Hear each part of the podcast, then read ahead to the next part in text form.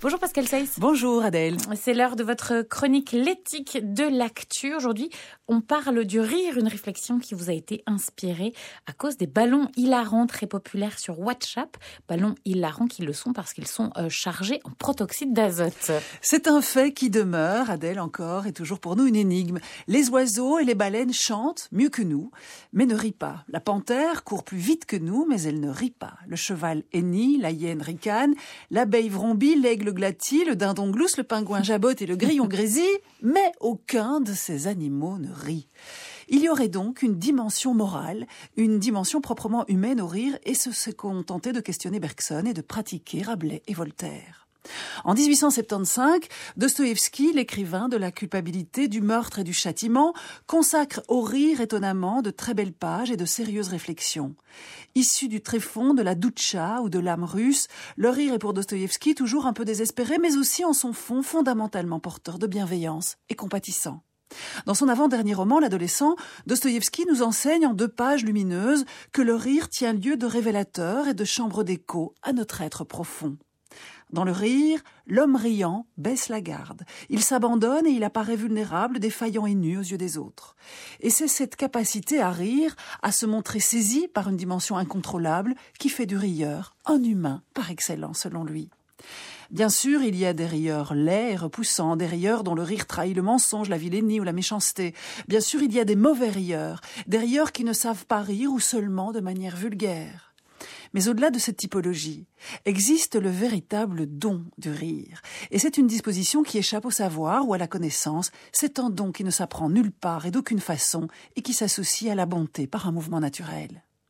Toutes les émotions peuvent être feintes. La joie, la colère, les larmes, le chagrin, le plaisir et l'ennui, mais pas le rire. Dostoïevski affirme ainsi d'ailleurs et recommande que si vous voulez étudier un homme et connaître son âme, dit-il. Ne faites pas attention à la façon dont il se tait, ou dont il parle, ou dont il pleure, ou même dont il est ému par les plus nobles idées. Regardez-le plutôt quand il rit. S'il rit bien, c'est qu'il est bon. Le rire parce qu'il est involontaire, parce qu'il nous prend par surprise, parce qu'il fait trembler le corps du rieur tout entier, et parce qu'il le désarme et nous laisse soudain sans défense, le rire est une émotion de l'âme qui nous traverse de part en part, sans calcul, ce qui rapproche le rire et la jubilation d'une disposition à être spontanément bon, c'est-à-dire une belle personne.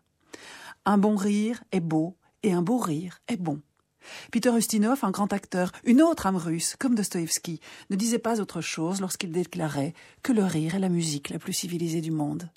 Et vous, qu'en pensez-vous?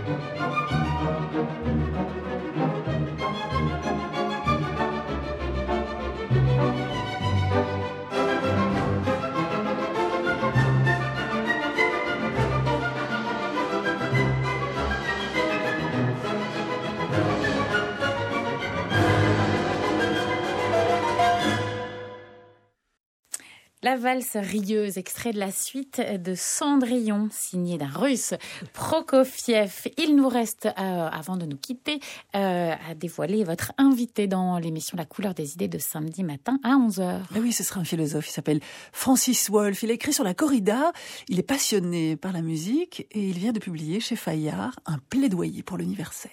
On sera bien à l'écoute euh, samedi matin à 11h pour La couleur des idées. Très belle journée à vous. Mais à vous aussi, Adèle.